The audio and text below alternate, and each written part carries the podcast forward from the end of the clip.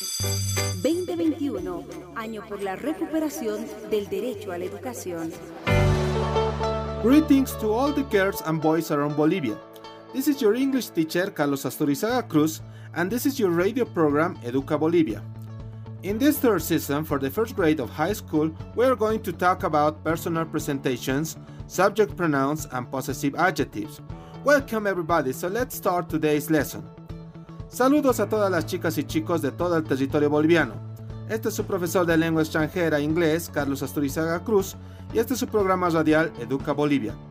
En esta tercera sesión para el primer año de secundaria comunitaria productiva, vamos a hablar de presentaciones personales, pronombres sujeto y adjetivos posesivos. Bienvenidos sean todos, así que vamos a comenzar la lección de hoy. Siendo ya la cuarta semana del inicio de clases, confío en que ya hayas visitado al menos una vez la página del Ministerio de Educación y que ya hayas descargado las diferentes cartillas de trabajo para todas las materias correspondientes a tu curso, ¿verdad? Eso es muy importante ya que muestra tu verdadero interés por aprender en estos tiempos de pandemia. Siendo así, te pido que abras tu cartilla de primero de secundaria en la página 65 y ahí con letras azules tenemos el subtítulo Personal Presentation, Subject Pronouns and Possessive Adjectives, my, your, his, her. Esto significa presentación personal, pronombre sujeto y adjetivos posesivos, mi, tú, su de él, su de ella.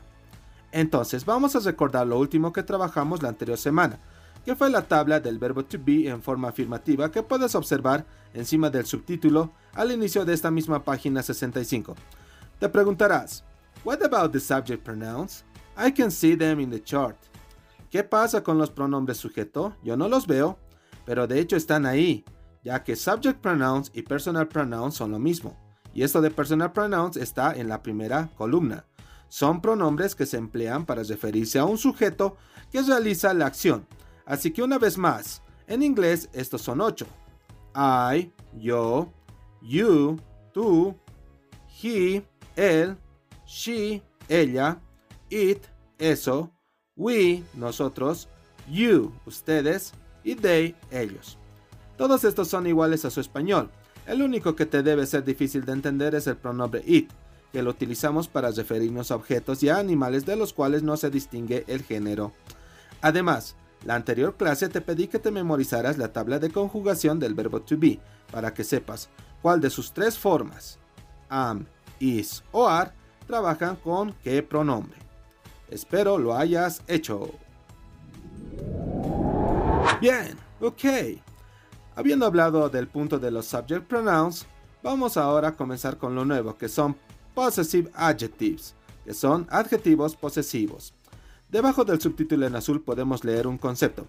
In English, the possessive adjectives sit before a noun to show who or what owns something, que significa en inglés, los adjetivos posesivos se colocan antes de un nombre para mostrar pertenencia a alguien o algo.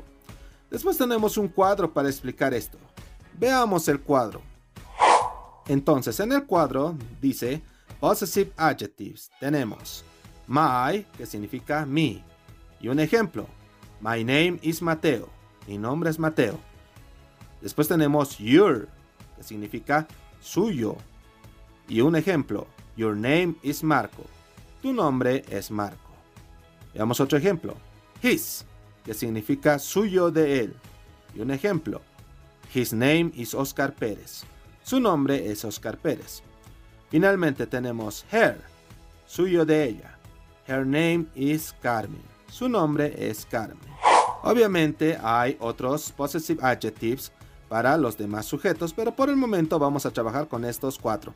My, me, your, tú, his, su de él y her, su de ella. Esto es muy importante ya que en español no distinguimos el género, ¿no? El su puede servir para él o para ella, pero en inglés debemos hacer énfasis en esto. His cuando el objeto pertenece a un varón y her cuando el objeto pertenece a una mujer. ¿De acuerdo? Bien, ok. Entonces, para ver qué tal aprendiste tanto los pronombres como los adjetivos posesivos, tenemos la sección de writing, o sea, escritura en la página 66. Y el ejercicio indica, complete the sentences with the verb to be, am, is or are, and a possessive adjective, que quiere decir completa las oraciones con el verbo to be, am, is y are, y un objeto posesivo. O sea que en la primera línea puedes completar con alguna de las tres formas del verbo to be, am, is o are. Y en la segunda línea completarás con un adjetivo posesivo, my, your, his o her. Después, cuando termines en el segundo ejercicio, la instrucción dice Practice, unscramble the sentences, que significa práctica. Ordena las oraciones.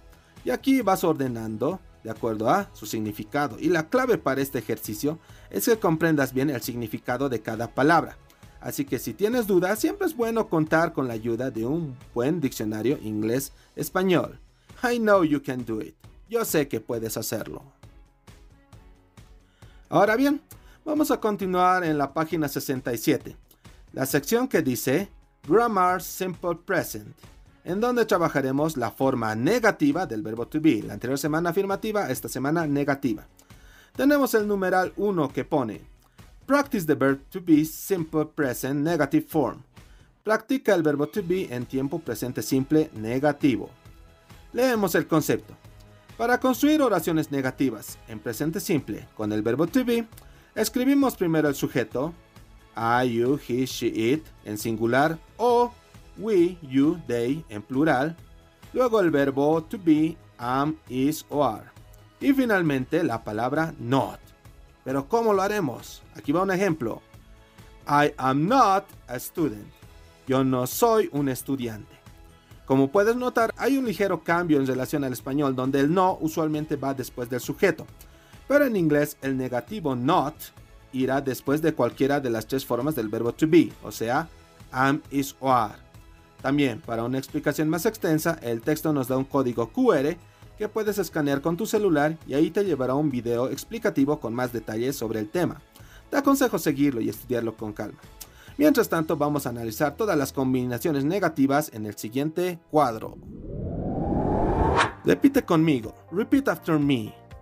I am not, que significa yo no soy o yo no estoy. You are not, que significa tú no eres o tú no estás.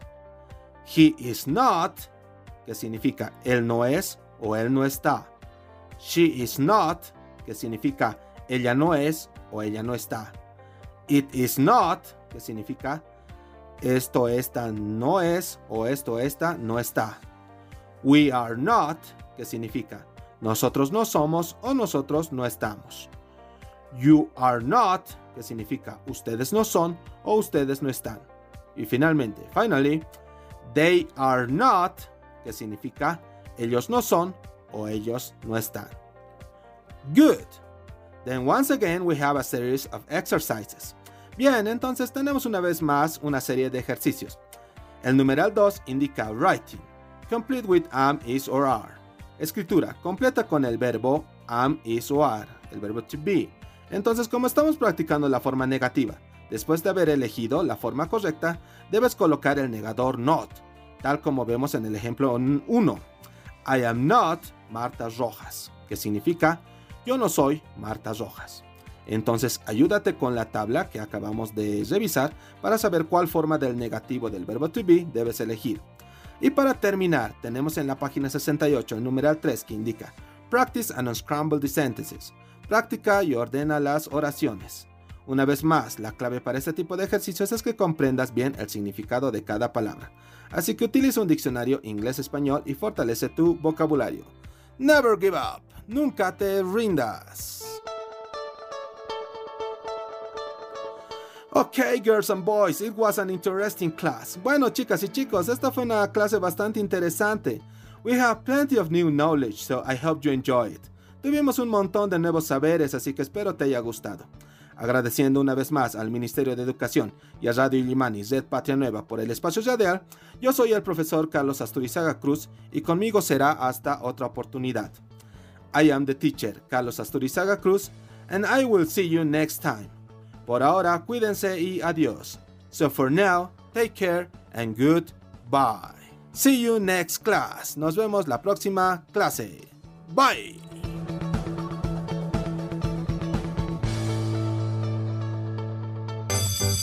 Estás en compañía de Educa Bolivia.